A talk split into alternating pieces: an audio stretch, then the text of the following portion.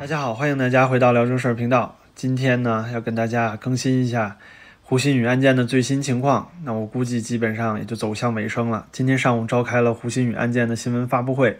这个发布会召开之前啊，就基本上是万众瞩目了，因为毕竟之前放出了这么多的消息，处处都是矛盾，到处都是疑点，而且自己呢，互相之间也不自洽。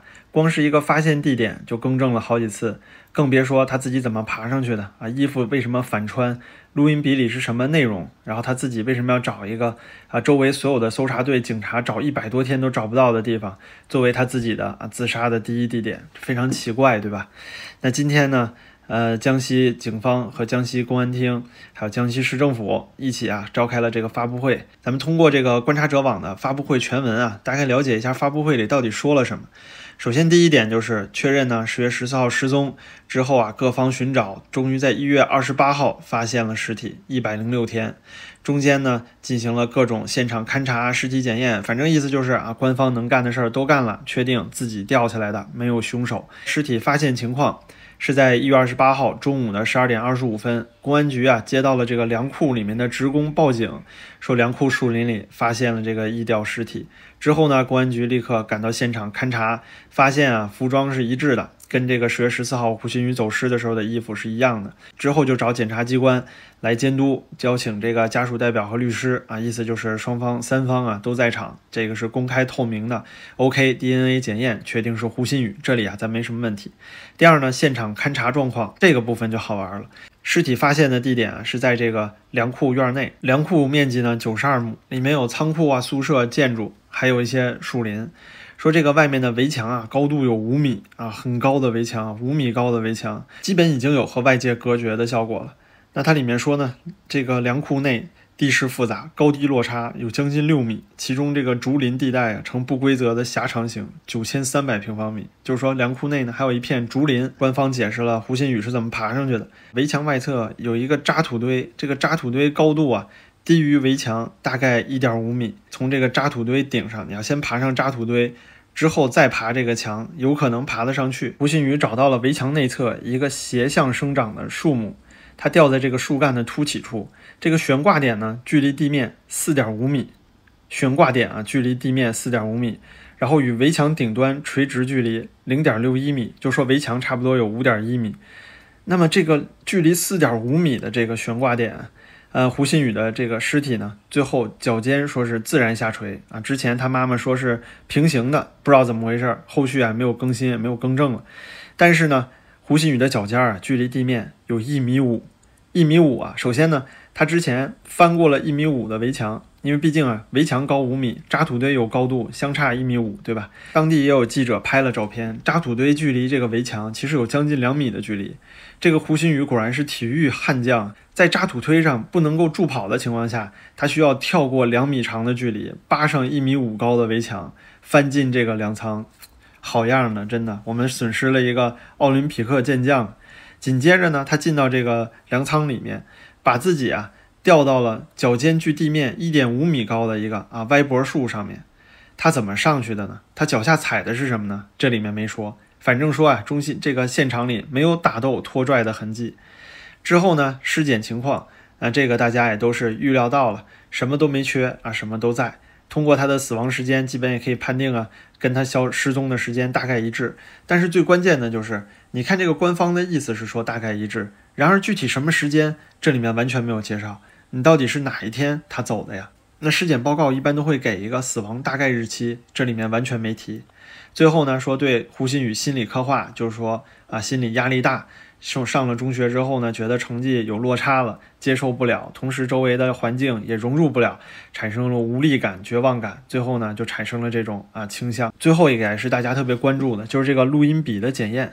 那录音笔检验呢，里面说啊不存在人为合成的问题，一切都是他自己录的，没有删改。他说他在十月十四号下午的五点四十分和夜里的十一点零八分录了两段视频，表达了他的意愿。呃，胡鑫宇据称啊是在十月十四号下午的时候失踪的，那个时候他离开学校的，那他应该就是从这个呃学校里出来之后没有走很远，因为这个粮仓呢距离学校直线距离只有两百米，步行距离也不过四百多米。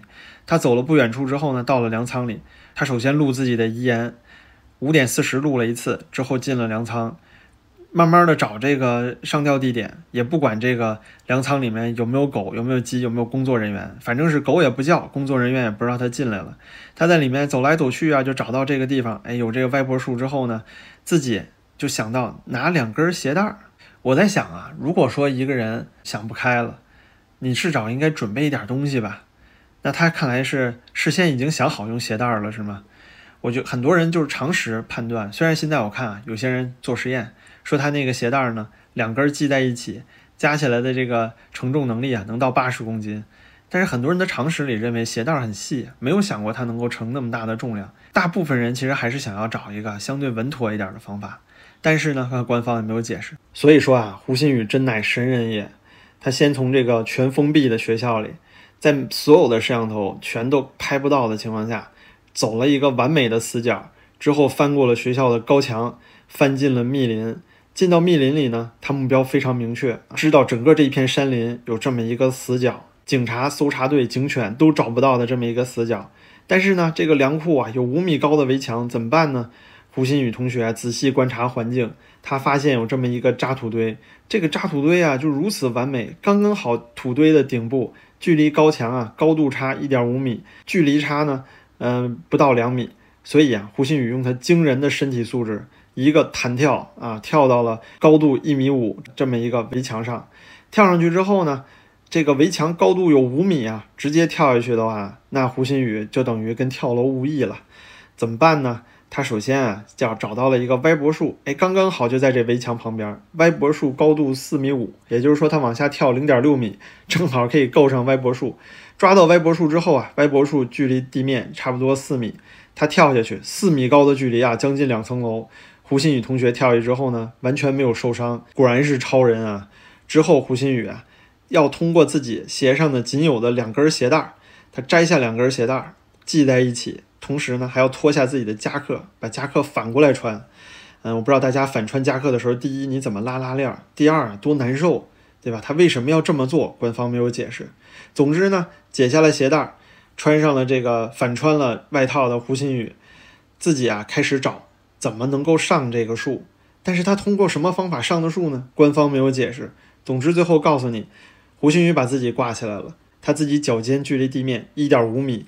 那官方是想解释说，他之前在围墙上提前就把鞋带挂在了树上，因为他没有东西啊，他够不上四米高的树啊。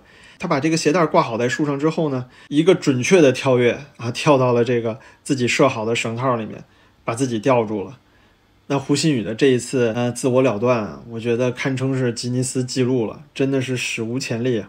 呃，我也还想说啊，我不是阴谋论者，我现在这里呢，我就相信官方的尸检报告，我也相信说这里面没有什么所谓器官买卖的事情，我都相信官方了。但是还有这么多疑点没有解决。首先，你这学校监控之前说的，呃，缺失的问题没有解释。海康威视都发了声明，说他们根本不能够确定视频有没有删改。第二就是没有解释为什么周围那么多树啊，到处都可以有更简单的了断的方法。而且胡鑫宇啊，在自己的录音笔里也说，他十月十四号的时候想过要跳楼，但是他不敢，他看到这个楼太高了，他害怕，他还怕从楼上跳下去别人看不见。你看啊。他连从楼上跳下去，他都怕别人看不见。也就是说，他其实的这种呢，你像一个十五岁的这个男孩，他其实是有愤恨的，他心中是有对家人的怨念的，他肯定是有这方面的原因，所以厌学各种情绪嘛。所以说啊，他要自尽。那好，为什么要找一个所有人都找不到的地方，而且费了这么大劲啊，跑到一个警察、搜救人员、警犬都找不到的粮仓里面，而且如此完美的旁边正好有土堆。正好土堆和围墙的高度呢是啊合适，达到了这个胡胡鑫宇啊体能极限够得到的地方。之后呢，他如何把自己吊到了一米五，距离地面一米五，然后整个这个吊点距离地面四米五高度的这个树上，他踩的什么东西？他用的什么东西当梯子？是椅子？是木桩？还是大石头？怎么做到的？然后关于衣服反穿，谁在这个寻短见的时候要脱衣服呢？脱起来衣服还要反过来穿，反过来穿不会很难受吗？这什么原因啊？没有解释，就如此神秘，如此蹊跷，如此诡异的这个胡同学就离我们而去了。而且今天的发布会之后呢，这就是盖棺定论了。我今天也看到新闻啊，说警方已经开始抓之前造谣的人了。包括光头老师啊，估计后续啊，什么化粪池啊这些，所有造谣的人，估计都会开始抓，舆论也会开始加以控制。